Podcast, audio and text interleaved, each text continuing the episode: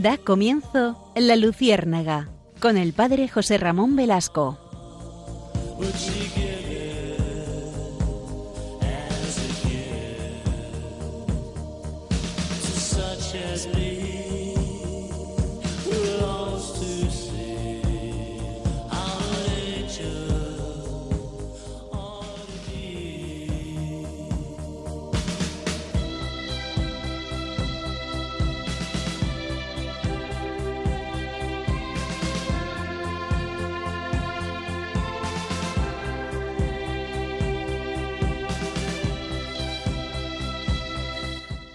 El año de 1943 y un párroco, un párroco alemán, escribía el siguiente texto. Llegué tarde a la casa de una pareja sola. En las celebraciones de la iglesia los ancianos me habían impresionado por su expresión de contento y paz. Llamé a la puerta. Dudando un poco respondieron Adelante. Al pasar por la puerta los vi sentados a la mesa de su cocina, comedor. En la mesa ardía una pequeña vela. Había un ramo de flores y en medio en un marco de plata la fotografía de un joven soldado. Los dos ancianos se levantaron enseguida, me dieron la mano. Qué lindo que nos esté visitando, padre. El padre dijo, a lo mejor estoy estorbando, respondí. De ninguna manera, nos puede ayudar a rezar. ¿Acaso celebran hoy su aniversario de bodas o de un cumpleaños? pregunté. Sin esperar la respuesta, indiqué la fotografía del joven de uniforme. ¿Quién es? Seguramente su hijo. Entonces, hoy es el día de su fallecimiento. ¿Ha muerto en la guerra? No precisamente eso, dijo el señor. La madre intervino. No ha caído en la guerra, ha fallecido en la casa. Papá, cuéntaselo. El señor había acercado una silla. Tome asiento, señor párroco. La historia tomará un momento. El señor contó, nuestro Humberto había llegado de licencia desde el frente de Rusia, pero en casa no había ambiente para descansar. Cada noche se repetían los ataques aéreos, el ruido de los cañones antiaéreos y teníamos que refugiarnos llenos de miedo en el sótano, sentir cómo caían las bombas sobre nosotros. Nuestro muchacho decía muchas veces, aquí la cosa es más terrible que en el frente. El último día de su licencia, de su permiso, fue especialmente peligroso. Tocó el bombardeo a nuestro barrio. Estábamos rezando el rosario, por fin sucedió escuchamos la explosión ensordecedora, pero más terrible era el quebrantarse de los muros y del techo. Estábamos envueltos en una nube espesa de polvo. No se podía respirar. Una bomba había reventado nuestra casa. La puerta del sótano se quebró. Los bloques de cemento rodaban por la escalera y llenaban el sótano. Todo el mundo gritaba. Entonces, nuestro muchacho tomó el mando. Todos quietos en su sitio. Tengo que mirar primero cómo podemos salir de aquí.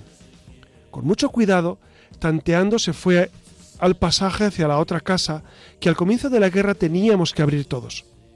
Fue posible llegar al pasaje, pero el techo había caído sobre él. Se vio colgando una, pesa, una pesada viga. Los vecinos ya habían comenzado a abrir el pasaje porque se dieron cuenta del peligro en el cual nos encontrábamos. Nuestro Humberto empujó con cuidado la viga. Quería sostenerla para que todos pudiéramos pasar por la apertura hacia la otra casa. Uno por uno pasamos arrastrándonos. Cuando justo el último había pasado, se escuchó de arriba un movimiento. Comenzaban a caer escombros, primero suavemente, luego con un estrépito tremendo. Un gran bloque de la pared golpeó la viga y ésta aplastó a nuestro muchacho contra el suelo. Las piedras lo cubrían. Pasó un tiempo hasta que llegó un equipo de socorro liberaron a Humberto. En vano, estaba muerto. Las lágrimas corrían por las mejillas del anciano. La mamá entonces dijo suavemente, se sacrificó por nosotros. Ojalá no le hubiese tocado sostener la viga.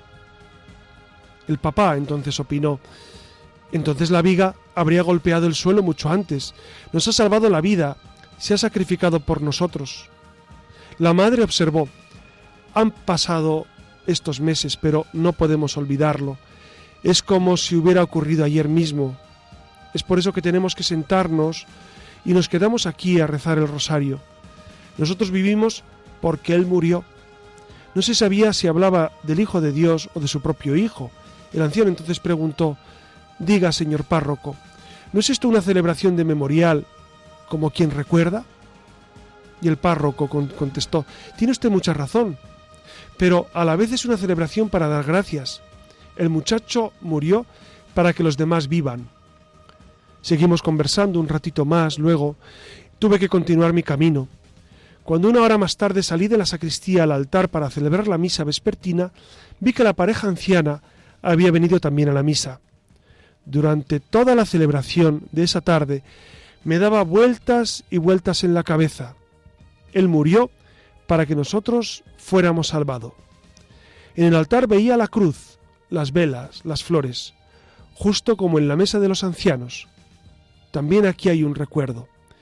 En lugar de la fotografía de Humberto está el crucifijo delante de mí. Nosotros los hombres estamos en peligro de perdernos para siempre. Entonces vino Jesús desde la lejanía de su eternidad, cargó la viga en sus hombros. Él murió por la viga, por la cruz. Por medio de él pasamos a la otra casa. Allí encontramos ayuda y vida. La otra casa es la iglesia, nuestra nueva patria. Aquel joven soldado, Humberto, es una imagen de nuestro Salvador Jesucristo. Como los padres ancianos, puedo rezar ahora con la comunidad parroquial, por Jesucristo tu Hijo, anunciamos tu muerte, Señor. La Eucaristía que recibimos es recuerdo y es agradecimiento al Hijo de Dios que murió para que vivamos.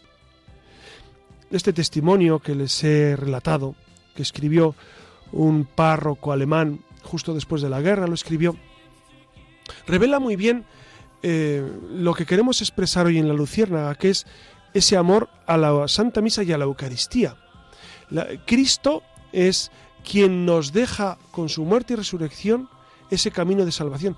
Es el que ha muerto para que nosotros tengamos vida. Y nada menos que la vida trinitaria que recibimos en la Eucaristía. Por eso la Iglesia, como desde siempre ha visto esa grandeza de la Eucaristía, de la posibilidad de comer a Cristo, que es nuestro Salvador, y esa inmensidad de la Eucaristía como agradecimiento, por eso nos propone comulgar, comulgar con frecuencia, pero nos dice la Iglesia, al menos una vez al año al menos una vez al año por Pascua, antes se decía Pascua Florida, hoy diríamos por la Pascua de Resurrección comulgar, es decir, recibir a Jesucristo. Un cristiano, un católico, está obligado a recibir a Cristo por lo menos una vez al año, por lo menos, ¿no?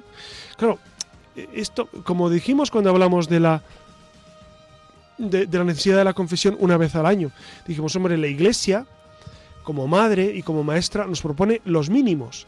Y el mínimo es confesarse una vez al año, como dijimos hace 15 días, y hoy vamos a insistir en este comulgar al menos una vez al año. Porque es verdad, si uno no recibe ni una vez al año a Jesucristo, pues el, alma desfallece, el alma se queda sin ese Salvador, sin ese agradecimiento profundo, sin esa vida que nos da la Eucaristía. Santo Tomás cuando hablaba de la Eucaristía decía que es el sagrado convite en el que Cristo es nuestra comida, el alma se llena de gracia y se nos da la prenda de la gloria futura. Es un gran convite la Eucaristía, o sagrado convite en el cual se recibe a Cristo. Es decir, nos hacemos uno con Cristo cuando la recibimos. El alma se llena de gracia, nuestra alma, por supuesto, que, que se regenera con la Eucaristía, nos llenamos de gracias especiales no la gracia santificante porque esa es previa, esa la hemos recibido en el bautismo y la recuperamos en la confesión de los pecados graves.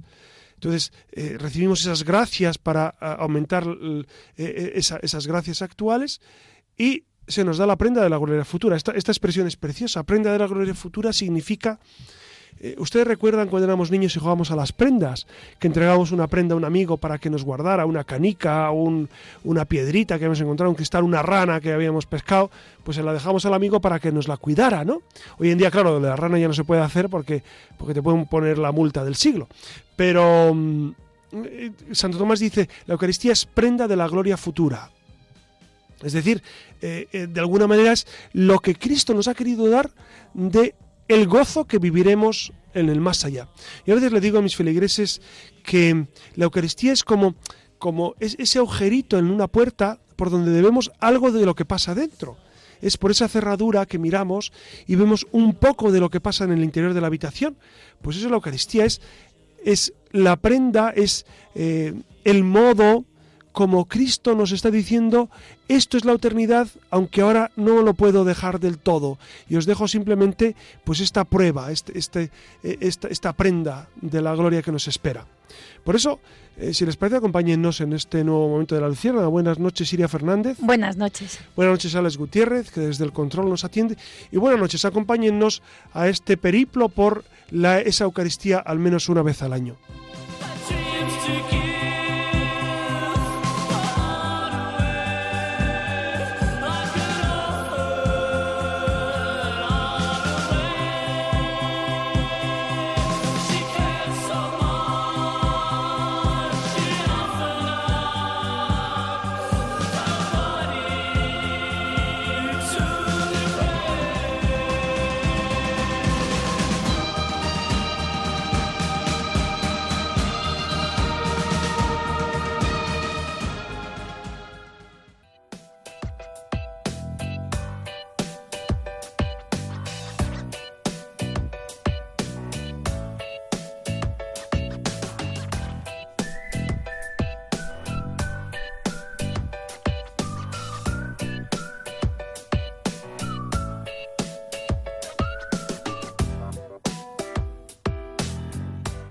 Buenas noches de nuevo y ya saben que es un auténtico placer recuperar la conexión con todos ustedes, nuestros oyentes. Y esta noche continuamos con el tema que ya les ha adelantado el Padre José Ramón, otro de los cinco mandamientos de la Iglesia.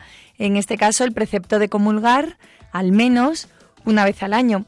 Algo que a priori a muchos cristianos sorprende porque parece impensable pasar un año entero sin participar del banquete de Jesucristo, pero en muchas ocasiones, eh, más de las que nos imaginamos, se da esto, ya sea por abandono de la vida de fe, porque uno no asiste a la Eucaristía o aún asistiendo, no, no va a comulgar por el motivo que sea, porque no se confiesa.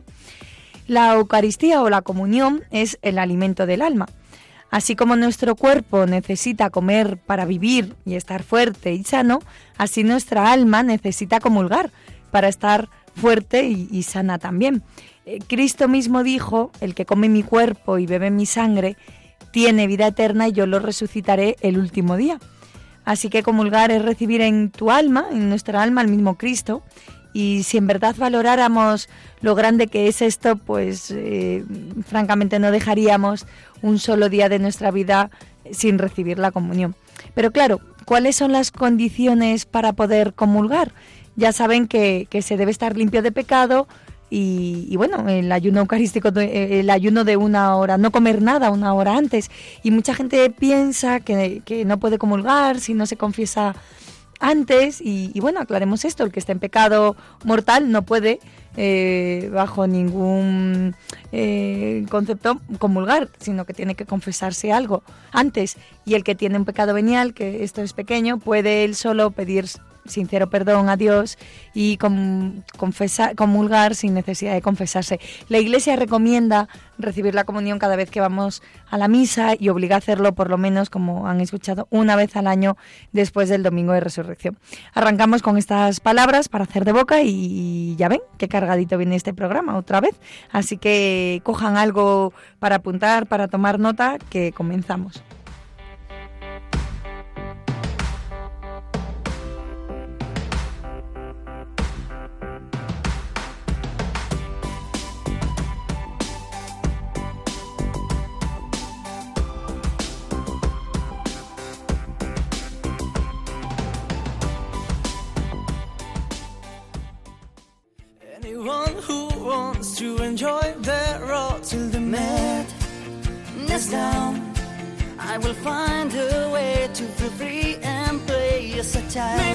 Estamos escuchando al grupo Aurin con su canción Last Night on the Earth, que trata sobre aquello que necesitamos expresar y que por algún motivo no hemos tenido ocasión de hacer. Y precisamente de esto va nuestra siguiente sección.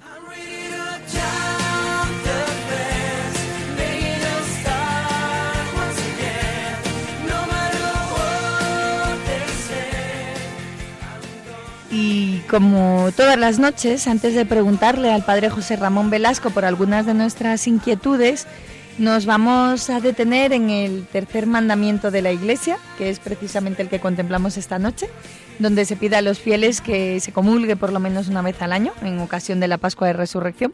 Pero claro, esto en realidad es suficiente. Eh, es una pregunta apropiada porque algunas personas pueden escandalizarse con este mandamiento, cuestionando si no es muy poco comulgar solo una vez al año. Claro, dense cuenta, e, es verdad que, que para nosotros que habitualmente estamos em, pues eh, de alguna manera unidos a la Eucaristía, unidos a los sacramentos, nos parece poco. Pero dense cuenta que, em, que para comulgar hay que estar en gracia, ¿no? y algunas personas tienen, tienen pues dificultades serias para confesarse y, no, no pueden o no saben o no quieren. Y entonces la iglesia por eso no quiere cargar las tintas. O sea, obligatorio, obligatorio, cada domingo es ir a misa, eso sí. Pero uno puede ir a misa y no comulgar. Eh, es decir, el, precepto parecería que está rayando, eh, digamos, lo, absolutamente imprescindible, incluso que se quedaría corto el comulgar una vez al año. Pues la iglesia es muy sabia y, la iglesia sabe por qué, por qué no quiere cargar eh, demasiado a, los feligreses con, con, digamos, con mandamientos que, que, les pueden resultar demasiado pesados, ¿no? Entonces dice, por lo menos una vez al año. Esto es muy importante. Claro, yo me preguntaría, si ni siquiera eso cumplimos, pues efectivamente no, no, vivimos, vivimos la fe, ¿no? Estamos fuera de, de, lo que el Señor quiere. Pero, pero entiendo que para ustedes les dirán, hombre, es, muy poco. Bendito sea Dios, que pensamos que es poco. De acuerdo con las diferentes situaciones a lo largo de la historia, la Iglesia ha ido tomando diversas posturas, mientras que en algunas épocas predominó un rigor más estricto y las personas eh, raramente se acercaban a la comunión, Hoy se vive un cierto descuido en la recepción de la Eucaristía y muchos ni siquiera eh, tienen escrúpulos por comulgar con en pecado mortal. Eh, la Iglesia, sin embargo, como decías José Ramón, pues cuenta con la justa medida eh, sobre este tema. Para entender la historia de este tercer mandamiento, Santo Tomás de Aquino explica que la Iglesia ha ido adaptando las normas a las distintas situaciones. Por ejemplo, en la Iglesia primitiva, cuando más fuerte era el fervor de la fe cristiana, se estableció que los fieles debían comulgar diariamente. Eh, así lo dijo el Papa Anacleto. Los que no comulgaban diariamente podían considerarse excomulgados. Con el tiempo, al ir apagándose el fervor de la fe, prosigue Santo Tomás, el Papa Fabián permitió que todos comulgasen, si no tan frecuentemente como a diario, al menos tres veces al año en Pascua, en Pentecostés y en la Natividad del Señor. Y conforme pasó el tiempo, al crecer cada vez más la iniquidad y enfriarse la caridad de la mayoría, Inocencio III, el Papa, determinó que los fieles comulgasen eh, una vez al año, al menos, eh, al final se quedó reducido al, tiempo de Pascua. Sin embargo, eh, como comentabas, José Ramón, se aconseja que se comulgue eh, todos los domingos y siempre con la obligación de confesarse y comulgar al menos por Pascua, que quedó establecida definitivamente en el cuarto concilio de Letrán. O sea que como todo tiene una explicación un poco histórica. Claro, fíjense que lo que dice Siria tiene mucha verdad, que, que la Iglesia se va adaptando, pero fíjense que eh, el Papa Juan Pablo II, cuando publicó en el año 83 el nuevo Código de, Código de Derecho Canónico, él, propone que se puede comulgar dos veces al día. Que, que, esto antiguamente, bueno, cuando era niño no, se podía, decían que solamente una vez, y, si, si, acaso si vas a un funeral que no tenías previsto, lo que sea, podrías, un, pero en casos muy especiales. El Papa Juan Pablo II dice que se podría comulgar eh, bueno, por, por devoción dos veces al día. Esto es fascinante, ¿no? Es decir, la única eh, propuesta que hacía como requisito imprescindible era que la segunda vez se asistiera a, la misa entera. O sea, que uno podría comulgar, como se hacía. Ustedes no, saben porque son muy jóvenes, pero antiguamente eh, en, los pueblos se, daba, se, distribuía la comunión antes de ir a trabajar y no, no, no, no había la misa porque tenían que ir a trabajar. Entonces se distribuía la comunión muy temprano y se iban a trabajar y entonces se podría, se podría comulgar dos veces, la primera eh, oyendo a misa o, simplemente recibiendo la Eucaristía, y la segunda, eh, pues escuchando misa entera, ¿no? viviendo la misa entera. Entonces, fíjense que a grandes males que vive nuestro mundo, pues tenemos grandes remedios. Es verdad que el acceso a la Eucaristía ahora es, es muy cercano. Estaba pensando, cuando hablabas en tiempos de Santa Teresa de Jesús, se, comulgaba, tú lo sabes, ¿no? Tú sabes eh, que, se, que, se, comulgaba no todos los días, sino eh, había permisos especiales para comulgar con más frecuencia, pero lo normal no era comulgar todos los días. Desgraciadamente, con el paso del tiempo, el pueblo cristiano fue incorporando una mentalidad rigorista acerca de la Eucaristía. Con la herejía jansenista en el siglo XVII, la situación se agravó más. Como ejemplo, en un libro que se volvió popular en Francia, con el título Sobre la comunión frecuente, su autor, Arnold, llegaba a insinuar que para comulgar era necesario no solamente estar sin pecados veniales, sino también libre de las penas debidas a los pecados. En pocas palabras, hizo de la Eucaristía una especie de premio para los buenos. Esa obra hizo que las personas se apartaran de la comunión y hacía suspirar a Santa Teresita del Niño Jesús a finales del siglo XIX por no poder recibir la comunión con tanta frecuencia como deseaba. Años más tarde, atendiendo a las peticiones precisamente de Santa Teresita, el Papa San Pío X, que era un gran admirador de, la Santa Carmelita, incentivó a los fieles, con ese extraordinario tino pastoral que tenía, a la comunión frecuente. Y durante su pontificado publicó varios decretos y discursos sobre este asunto. Eh, y bueno, y al final ha pasado el Papa Pío X a ser conocido como el Papa de la Eucaristía. En 1910 el Papa ah, también. Permíteme, eh, seguramente recordarán que San Pío X fue el que, el que promovió fundamentalmente la comunión de, los niños pequeños. Eh, y, y, cuándo pueden comulgar? Pues cuando tienen uso de razón. Hoy se podría hacer perfectamente. Los niños que tienen uso de razón a partir de los 6 años ya pueden recibir la comunión, eh, con tal de que sepan distinguir lo que es pan común de la Eucaristía. Incluso los niños con algunas dificultades en el entendimiento, niños down, etcétera, eh, si, ellos son lo suficientemente hábiles para captar la diferencia entre el pan eucarístico, que es Cristo mismo, y el pan común, ellos podrían comulgar también. Solo se requiere ese, e, e, ese punto. Es verdad que en, nuestras, que en nuestro mundo eh, eh, hemos retrasado la comunión hasta los 9, 10 años, pero ha, sido por cuestiones de formación, es decir, eh, los niños no reciben la formación adecuada en, los hogares en, gran medida y es necesario que la parroquia pues supla esa formación que no reciben. Por eso se retrasa la comunión hasta los 10 años, pero un niño, en cuanto tiene uso de razón, con 6 o 7 años, podría perfectamente recibir la comunión. Y eso explica también que la confirmación antes era antes de la comunión, ¿no? La gente se confirmaba antes que recibía la comunión. Es que el orden, el orden lógico de los sacramentos es recibir el bautismo, la confirmación y la Eucaristía. Eucaristía previa confesión, claro, de los pecados. Entonces, ese es el orden, el orden teológicamente correcto. Pero eh, introdujimos eh, en la Iglesia ese, cambio de poner la, la, confirmación después de la comunión, porque era un sacramento que podría ayudar a mantener viva esa llama de la fe en los adolescentes, porque si no ocurriría ocurría que los niños hacían la primera comunión y después se desvinculaban de la Iglesia. Eh, la verdad es que actualmente eh, pues tenemos esa dificultad en, en muchas parroquias que, muchos niños pues van a recibir su primera y su última y su única comunión. Esto es muy triste, esto es tristísimo, pero pero se da en un tanto por ciento y cada vez más. Esto es hay que constatarlo porque es verdad. Eh, yo llevo en las parroquias 20 años y constato cómo cada vez los niños vienen con menos preparación, los padres con menos interés, por supuesto, y entonces hay que suscitar pues esa vivencia de la fe, hay que suscitar el interés, pero los tiempos que corren son, son de, poca valoración de, los sacramentos. Es normal, si, el mundo está cada vez más secularizado y España más secularizada cada vez, pues es normal que también sufran los sacramentos y que, y que entonces las personas pues no valoren tanto la Eucaristía y que, bueno, vean la primera comunión como un momento en su vida, como un hito que hay que cumplir, una meta que hay que desarrollar, una fiesta que hay que celebrar y unos regalos que hay que recibir. Y luego, pues el gran protagonista que es el Señor se ha olvidado.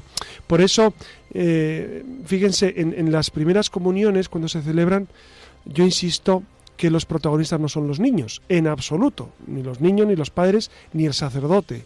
El protagonista es Dios nuestro Señor, que se hace alimento para esos niños, ¿no? Entonces, eh, ustedes sepan que cuando vamos a las comuniones, los niños son, eh, bueno, los que reciben por primera vez, pero, pero qué hermoso es para el Señor no que los niños reciban por primera vez, sino que los padres también reciban a Jesucristo, que los padres vivan ese proceso de conversión, que los niños comiencen ahí. Claro, la primera comunión es un comienzo, no es la meta.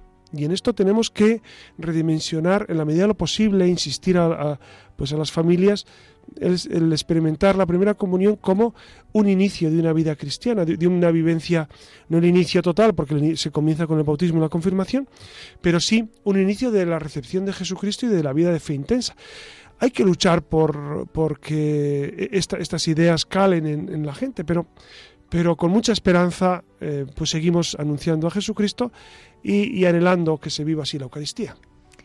Seguro que a más de uno de nuestros oyentes les suena el, el pasaje del Nuevo Testamento donde discutían entre sí los judíos y decían, ¿cómo puede éste darnos a comer su carne? refiriéndose a Jesús. Y entonces Jesús contestó, en verdad, en verdad os digo, si coméis la carne del Hijo del Hombre, si no coméis la carne del Hijo del Hombre y no bebéis su sangre, no tenéis vida en vosotros. El que come mi carne y bebe mi sangre, tiene vida eterna y yo lo resucitaré el último día porque mi carne es verdadera comida y mi sangre verdadera bebida. El que come mi carne y bebe mi sangre permanece en mí y yo en él. Lo mismo que el Padre que vive me ha enviado y yo vivo por el Padre, también el que coma, el que me coma vivirá. Le suena, ¿verdad? Que son unas palabras, bueno, pertenecen a, las ha escrito Juan. Y pues aquí se refleja la perfección el mandato de, de, nuestro Señor con respecto a la comunión. Más allá de los tiempos estipulados o no en el concilio de Letrán, eh, para esto es la comunión, ¿no? La Iglesia quiere que comulguemos en la Pascua de la Resurrección, mm, entre otras cosas porque es la fiesta más importante para nosotros, por los supuesto, cristianos. Por supuesto, la, la Eucaristía, y ahora que se acerca la Pascua, piensen, la Eucaristía más importante, todas son importantes porque todas es memorial de la muerte y resurrección de Cristo, pero digamos, la madre de, de todas las liturgias, como dice San Agustín, la madre de todas las celebraciones es la vigilia pascual, que se celebra el sábado santo por la noche, y en su defecto, pues, porque mucha gente no puede ir, el domingo de resurrección. Es la gran, el gran momento de, de, celebración de, todo el año. ¿no? Es más importante que la, más importante a nivel de solemnidad que que la, la, Navidad, por ejemplo. La Navidad a mucha gente la disfruta mucho y es muy bueno disfrutarla, pero la resurrección es el gran momento. Que el domingo de Ramos también, me refiero, que es que hay mucha tradición en los pueblos y hay mucha gente, yo conozco gente que solo acude a misa el domingo de Ramos. Eso, eso es profundamente lamentable. No, pero, mm, ¿verdad? Pero es a mí verdad, me llama la atención. Pero es verdad que, bueno, a mí me recuerda mucho a lo que le pasó a nuestro Señor Jesucristo. Si es que lo que pasa en la iglesia eh, es revivir lo de la vida de nuestro Señor Jesucristo. El Señor Jesucristo, al domingo de Ramos, la gente le alababa y salía a saludarle, y ahí, y Osana, el hijo de David, etcétera, con ramos. Esa misma gente, el Viernes Santo, mm, le dijo, crucifícale. Entonces, eso es la iglesia, ¿no? La iglesia siempre está eh, en esas dos aguas de, de actos pues em, que a la gente le encanta, ¿no? Que es la, la misa de Nochebuena o Domingo de Ramos o cosas de estas pero luego eh, el, día a día cuesta un poquito más. Pero vamos, ya estamos hechos a eso, ¿no? Y, bueno, uno, uno puede pensar, bueno, por lo menos van el domingo de Ramos. Qué bendición que el domingo de Ramos va la gente a misa y, el otro día que les encanta mucho a la gente es el miércoles de ceniza. También. Hay, hay pasión por la ceniza, ¿no? Y entonces les encanta, que está muy bien y, es, y es un gesto pues muy muy muy loable, ¿no? El, ir a, a misa el día de la ceniza y comenzar la cuaresma entonces, se ve, yo pienso, Iria, mm. que, siempre que damos algo en las parroquias, eh, la gente le gusta.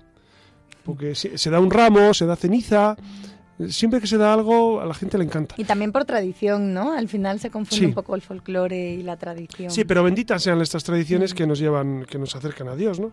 Yo más que denostarlas diría, vamos a, vamos a ampliarlas, ¿no? Además de ir a misa el domingo de resurrección, ¿por qué no hacemos el, el, gran y ofrecemos ese gran detalle a nuestro Señor de ir el domingo de, de, Pascua, ¿no? Se me ocurre que podríamos regalar unas crucecitas el día de resurrección. Sí, sí, algo, hay que regalar. Sí, es una ironía, pero bueno, sería. Regalamos nada menos que a Jesucristo nuestro Señor. en la Eucaristía. Nada más y nada menos. ¿Qué les parece? Ahí es nada ese regalo que nos hace Dios cada vez que vamos a la Eucaristía, ¿no? El, el poder comulgar. Ya lo han oído, el centro de la vida de la Iglesia es la Eucaristía, la presencia real de Cristo entre nosotros. Y la Iglesia une, por ello, los dos acontecimientos centrales para nuestra fe, que es la resurrección y la Eucaristía, y promulga el mandamiento que los asocia. Aunque, como en todo, conviene hacer algunas puntualizaciones a, los que, a las que nos hemos ido refiriendo a lo largo del programa. Como saben, la Eucaristía siempre debe recibirse en estado de gracia, por ello, si existiera pecado mortal, hay obligación de acercarse antes a la confesión. En condiciones normales eh, eh, no basta la contrición perfecta ni la absolución colectiva. Eh, y debe recibirse siempre el sacramento de la Eucaristía después de haber guardado el ayuno eucarístico. Y bueno, esto ya no que el saber. ayuno eucarístico, eh, sí nos, nos preguntan algunas personas, eh, ¿cuánto tiempo? Es, es una hora antes de comulgar, no antes de misa, sino antes de comulgar es una hora, que no se puede eh, comer ni beber nada, a no ser agua por necesidad, o, o si uno está enfermo, por supuesto, las medicinas, o los enfermos no, no están, no están sujetos a esto. Antiguamente se tenía eh, e- ese ayuno eucarístico pro- prolongado, se tenía desde la noche anterior, una vez que, el feligrés cenaba, pues ya guardaba ayuno hasta comulgar, el día siguiente no se desayunaba. Entonces por eso las misas siempre eran por la mañana. No, había- no existía la misa por la tarde porque mm, por el ayuno eucarístico que se tiene que guardar. Entonces ahora, después del concilio, eso se flexibilizó precisamente para dar la posibilidad también de, de celebrar la Eucaristía por las tardes, el domingo, el sábado. Se, implementó también el hecho de que el sábado por la tarde se pudiera celebrar ya la, la misa de la víspera, que, que es la misma misa del domingo. Entonces uno acude el sábado por la tarde a la misa de la víspera y es la, se celebra la misa dominical. La comunión se debe recibir preferentemente durante la misa, ya así se prepara mejor el espíritu y se crean las disposiciones más convenientes para aprovechar intensamente esa gracia. Me imagino, José Ramón, que esto se refiere a que en muchas ocasiones también se reparte el cuerpo de Cristo a los enfermos, Sí, a las casas, cuando se visita. Como decíamos antes, no solamente a los enfermos, que tienes mucha razón, sino también en, pues an- antiguamente cuando la gente iba a trabajar por la mañana temprano al campo, pues se le distribuía la comunión. O también estoy pensando, fíjense, en los lugares de misión donde no puede ir el sacerdote, pues algún ministro de la Eucaristía, puede ser un religioso, un ministro, una ministra, pueden celebrar eh, una liturgia de la palabra y distribuir la comunión. ¿no? sin necesidad de celebrar la Eucaristía, porque no pueden celebrar la Eucaristía, evidentemente. Igual que hemos hablado de la confesión frecuente, recuerden en el, el último programa hace 15 días, eh, se puede decir que aunque la Iglesia solo pide eh, como mínimos comulgar en la Pascua de Resurrección, sin embargo es muy recomendable la comunión frecuente como un medio seguro para crecer en la amistad con Jesucristo y, avanzar en el camino de la santidad. Es una fuente de gracia y de consuelo muy grande para el alma humilde y sencilla que, que se acerca aprovechar este maravilloso don de Dios que nos vuelve a entregar a su Hijo en, cada comunión. Y ciertamente que la comunión diaria no depende solo de nuestra voluntad, es una gracia que, que bueno, que solo el, el, cielo puede darnos, que es la mejor de todas ellas, pero Dios no sabrá negársela a quien se la pida fervorosa e intensamente. Y más que ofrecer a Dios el mínimo, es importante que seamos devotos, bueno, y que comulguemos con frecuencia, eh, y con el, con el deseo de siempre de santificarnos. Y bueno, José Ramón, aquí alguna preguntilla que lo hemos dicho en alguna ocasión, pero ¿cómo hay que hacer para recibir bien al Señor en la Eucaristía? Dices las disposiciones interiores. Sí, sí. Las disposiciones interiores, pues ya lo has dicho antes perfectamente, ¿no? Es eh, vivir en estado de gracia, estar en, estar en gracia de Dios. Si uno comulga en pecado grave, comete un sacrilegio. Entonces, esto también lo tenemos que tener en cuenta porque es, eh, es un pecado eh, grave eh, el comulgar sin las debidas disposiciones. Es decir, pues si uno, por ejemplo, no ha ido a misa un domingo y es, culpable de ello, es decir, no ha ido porque no ha querido, por pereza, por lo que sea, si tiene que confesar, no puede comulgar o ha cometido otro pecado mortal de otro tipo, pues no puede comulgar. Luego, el, cómo se comulga, pues es verdad que eh, algunas personas me preguntan si es lícito comulgar en la mano. Por supuesto, es lícito comulgar en la boca y en la mano, y de rodillas. Se puede hacer de, esas tres maneras eh, sin detrimento ninguno, porque la Iglesia lo permite. Ya sé que, algunos santos se han referido pues precisamente a esa devoción y a ese respeto a Cristo eh, al comulgar en la boca, pero la Iglesia permite la comunión en la mano. Entonces no podemos saber más que la Iglesia y que el Papa. ¿no? Eh, y, se puede comulgar de pie o eh, de rodillas, por supuesto. De rodillas es una, es una, es una postura que, que, indica mucha devoción, mucho fervor, y eso cada uno pues tiene que ver lo que más le ayuda, pero todas ellas son formas aprobadas por la Iglesia. He encontrado estas palabras por ahí investigando un poco sobre el tema que me han gustado especialmente. A ver qué te parecen. Cada vez que nos pongamos en la fila de un confesionario, Combatimos el relativismo porque declaramos públicamente que el bien y el mal no son iguales. El bien se hace, el mal se confiesa. Y lo mismo cuando nos ponemos en la cola de la comunión. Por supuesto. E, es, e, es muy acertado lo que dices y me encanta esa, expresión que has, que has formulado porque es verdad, la cola de los pecadores es muy importante. Porque ahí estamos aguardando y mira solo hay otro y dice, estos son tan pecadores como yo. No, y los que no van a confesarse son más pecadores todavía. Entonces, no nos tiene que avergonzar estar en la cola de los pecadores. Cristo se puso a la cola del el bautismo de Juan y no necesitaba, simplemente por, un, por dar un testimonio y por recibir esa, esa fusión del, Espíritu. Ustedes saben cuando se abre el cielo. Em, entonces, es verdad que es un testimonio para el mundo ver a la gente que se confiesa y que y, que reconoce sus propias debilidades. Si es que aquí eh, pecadores, pecadores somos todos, y todos podríamos estar a la cola del confesionario eh, con mucha frecuencia, no solamente una vez al año. José Ramón, ¿por qué no comulgamos siempre bajo las dos especies? Bueno, eh, yo creo que, que, es más un motivo práctico, porque se puede. Se puede comulgar y, de hecho se hace pues en ocasiones especiales como pues la misa de la resurrección por supuesto eh, la navidad cuando tienes un grupo pequeño date cuenta que comulgar bajo las dos especies requiere sobre todo más tiempo. Pero si es un grupo pequeño y, hay las disposiciones necesarias porque necesitas que, alguien sostenga eh, el copón para tú dar la comunión, etcétera. Son detalles que hay que tener en cuenta, porque hay que darlos siempre con muchísimo respeto. Entonces, teniendo en cuenta esos detalles, siempre que se quiera y que el sacerdote lo juzgue oportuno, se puede dar la comunión bajo las dos especies, por supuesto. ¿Y qué es exactamente un viático? Viático es la ayuda para el camino. Eh, ¿De qué camino se trata? del camino final, que es que es el camino de la muerte. Entonces, e, el viático es la comunión que se ofrece al, enfermo ya a punto de morir para eh, el encuentro con Dios.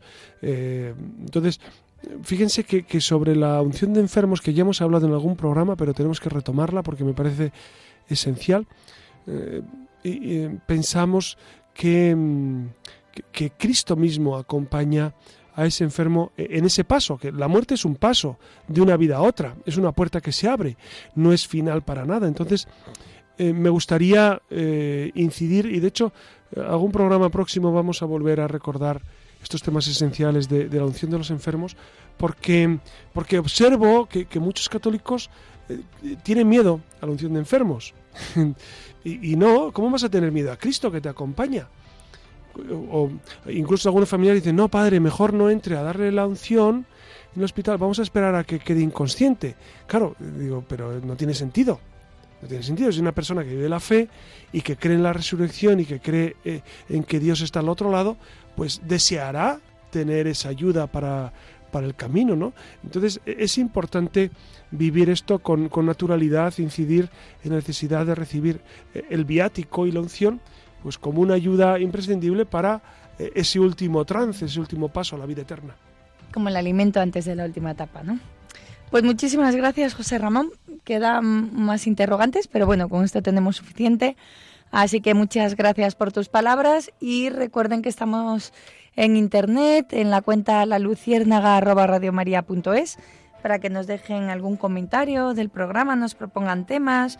Mm, es la ventanita que tenemos abierta para intentar interaccionar con ustedes, así que ya saben que les esperamos en la red.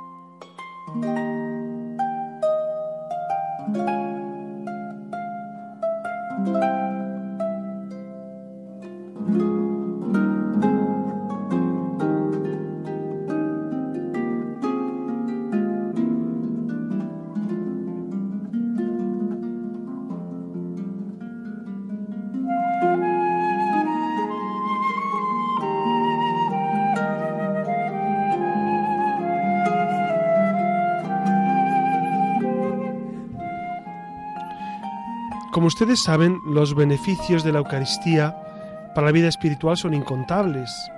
El Catecismo de la Iglesia Católica nos dice que la Eucaristía es el memorial de la Pascua de Cristo, esto es, de la obra de salvación realizada por la vida, muerte y resurrección de Cristo. Así en la Eucaristía somos invitados a participar de la gracia que este sacramento nos confiere, la salvación. Pero ¿qué beneficios eh, concretos, además de recibir esta salvación de Cristo y de celebrar el memorial, ¿qué beneficios concretos nos da? Pues mire, yo, creo que son tres esencialmente. Uno es eh, el silencio que, en el que vivimos, ese misterio, la oración y la santificación. El Papa Francisco en una homilía afirmó que es necesario guardar un poco de silencio para escuchar a Dios, que nos habla con ternura de Padre. Pues para escuchar esa voz tierna es imprescindible un camino interior, y es verdad, en la Eucaristía somos invitados a escuchar al Señor en el silencio de nuestro corazón, porque Él quiere hacer morada en nosotros, Él quiere permanecer en nosotros. Con esto la vida interior, en la vida interior vale recordar lo que decía San Agustín, que en lo más hondo de nuestro santuario interior está Él. Él preside nuestra más íntima interioridad y es superior a todo cuanto hay en mis, en mí de superior. Es decir, es lo más profundo a mí yo y lo más grande que puedo meditar, que puedo pensar. Imaginemos entonces la intimidad que tenemos al encontrarnos en comunión con el cuerpo y la sangre de Jesús. Pues lo íntimo de nuestro interior recibe aquel que es lo más íntimo de nosotros. Por eso, eh, cuando vamos a comulgar, no tenemos que pensar que le hacemos un favor a Dios. A veces pensamos que es que somos buenos con Dios y le hacemos un favor. No, no. Es el Señor quien nos hace el favor a nosotros. Incluso algunas personas dicen, bueno, hoy no comulgo. Y, no tienen un motivo especial para no comulgar, están en gracia. Dicen, no, es que hoy no me siento convocado. No, no, si usted está en gracia, eh, usted no solamente puede, debe comulgar, el Señor le está... No es un premio que le damos a Dios, incluso la Eucaristía no es, no es el, el regalo para los buenos. Usted que ha sido bueno, pues comulga. No, no, no, no, no. Es alimento para pecadores, siempre y cuando estemos en gracia debemos comulgar siempre. A veces eh, observamos que, algunas personas no comulgan porque dicen, pues no me he enfadado. Bueno, pues si has enfadado, desenfádate, pero eso no es pecado grave, puedes comulgar. O, por otras nimiedades que, que, uno dice, pues no comulgo hoy. Hombre, repito, si es pecado grave, evidentemente no se puede comulgar. Pero cuando hay un pecado leve, no solamente se puede, se debe comulgar. La Eucaristía también es un camino de oración porque Cristo mismo se retiró en oración, dice el Evangelio, Él subió a la montaña a solas para orar. Así, la participación en la Eucaristía nos beneficia en la vida interior, nos beneficia en la oración, pues el alma se eleva ante un Dios cercano. Esa experiencia acontece en un espacio concreto y real que es la Iglesia, pues la Eucaristía y la oración son el culmen de la vida de la Iglesia. Por eso, la Eucaristía cuando la vivimos con fervor, nos beneficia como el mejor lugar para encontrarnos con Dios. A veces pensamos, ¿cómo puedo hacer oración mejor? ¿Cómo puedo centrarme más? En la Eucaristía, sin duda. No solamente comulgando, sino asistiendo a, pues a la oración ante el sagrario. Es evidente que, que, eso llena nuestra esperanza. Y el tercer gran beneficio, decíamos que es el silencio en la oración, el tercer gran beneficio es la santificación Juan Pablo II en su encíclica Eclesia de Eucaristía, que significa la iglesia que nace de la Eucaristía, dice que de tal forma los que viven en la Eucaristía caminan con la iglesia en un proceso de santificación porque la Eucaristía es la fuente de la santidad y la vida. Si uno quiere santificarse es necesario comulgar con frecuencia y Cristo nos va haciendo más como Él, nos vamos cristificando, vamos adquiriendo los hábitos, las formas de Cristo. Todo lo que Cristo vivió fue para que pudiéramos vivir con Él y en Él y por Él y para que Él viva en nosotros. Nosotros somos llamados a ser una sola cosa con Él. Por eso, cada vez que comulgamos, nos vamos cristificando, nos vamos haciendo más como Él quiere, nos vamos santificando, es fuente de innumerables, innumerables bendiciones. Por eso, ojalá que, que el Señor nos conceda amar la Eucaristía y amar los beneficios que nos produce la Eucaristía. Siempre que podamos, comulguemos. Es la, mejor de las oraciones, por supuesto, mucho más que el rosario que rezamos o que la liturgia de las horas o que cualquier rezo que hacemos, es la Eucaristía, por supuesto. La Eucaristía es, es sacramento que nos da vida. Por eso les animo mucho a vivir esto con intensidad, a vivir la Eucaristía con fervor, a vivir este mandamiento de la Iglesia de comulgar al menos una vez al año, si usted es de los que comulgan una vez al año, pues eh, por lo menos sígalo haciendo. Pero si de verdad quiere vivir con intensidad la fe, pues yo le invito y la Iglesia nos invita a vivir intensamente la Eucaristía y a comulgar con frecuencia. Buenas noches, Silvia Fernández. Buenas noches. Buenas noches, Alex Gutiérrez. Y buenas noches a todos ustedes que tengan un feliz descanso. Les ha hablado su amigo José Ramón Velasco.